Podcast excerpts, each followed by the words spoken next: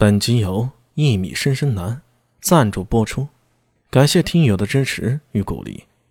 第七百二十九集，当一股巨力传来，他的脸色大变，身不由己向后噔噔噔连退数步。这些突厥人怎么可能这么厉害？直到此时，王文度才想起，之前护在殿前的羽林军和金吾卫们，就是被这些狼尾。连同那头巨狼怪物给撕成了碎片的。心念电转之间，他双腕圆转，长枪在手中呼呼旋动，拿拿扎画圈一根长枪在手，仿佛拥有他自己的灵性。好不容易得空，将那狼尾一枪扎透了脖颈。王文度一缩枪，带起了一捧雪花，转头一看，脸色顿时煞白。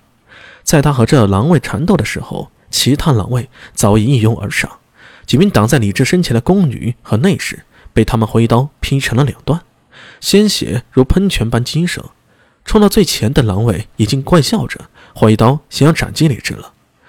武媚娘甚至已经奋不顾身，张开双臂挡在李治身前，那高高举起了长刀即将落下。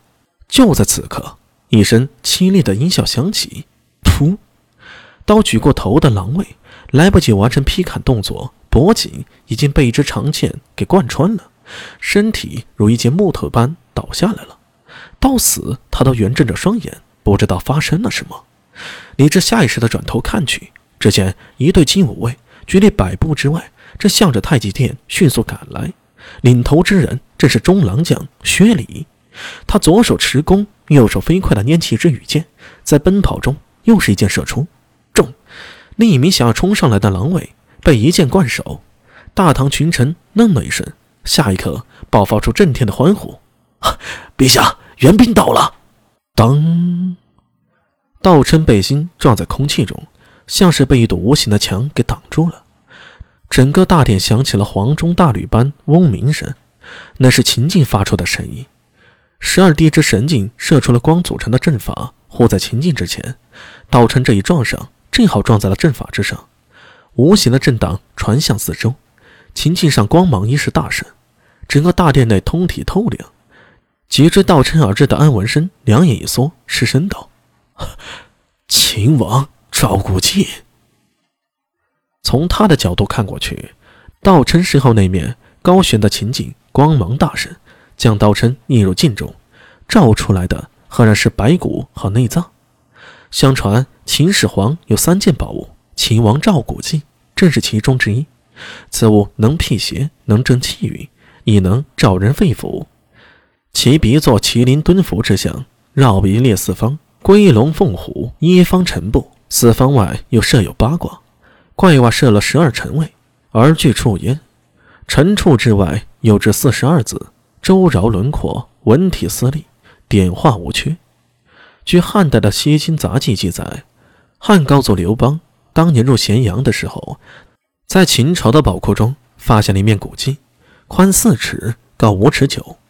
这个镜子啊非常神奇。如果有人站在正面，那么映出来的影子是倒立着的；站在后面捂住心口，那么就会映出人的五脏六腑，有什么病患都可以看出来，拥有透视之能。这就是秦镜。后世审案之人，头顶上方常挂一块牌匾。上书“秦晋高悬”，就是来源于秦王赵古镜，能辨内外正邪，先好避现之意。此时此刻，那铜镜中倒映出道琛四肢百骸，五脏六腑，居中一颗拳头大小的心脏正在急速的跳动着，砰砰砰砰。那颗血红色的心脏上有暗金色的符箓，随着心跳在向四周扩散。不好！安文生双手在身前一合，元气在体内循着特异的节奏流动，通过双手化作一片隐隐之光，护在了胸前。现在发现已经迟了。道琛人浮在半空中，像是被十二地之神迹给定住了。他脸上不见之前的平和，取而代之的是一片狰狞，无数血管青筋在面上浮现，而他的双手高举过头顶。合扣成那个玄秘的法印，保平印。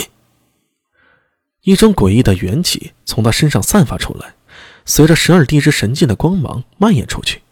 苏大为刚好在此时追了上来，眼角余光一扫，赫然发现先前失去踪迹的巫女学子高离，那些倭人武士以及两名高句丽贵族，各自守着一面地质铜镜。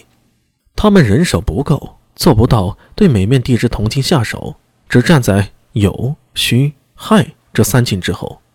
没等苏大为反应，妖僧道琛两眼血光大盛，口中暴喝一声：“比！”当，情境反射的力量投影到了道琛身上，被他用一种诡秘的法术顺着金光反击向了十二地之神境。空气中传来刺耳的金属尖笑声，安文生距离最近，被一股无形的音波扫中，身上光芒一闪，仿佛被巨龙砸中了身体，轰的一声倒飞了出去。文山。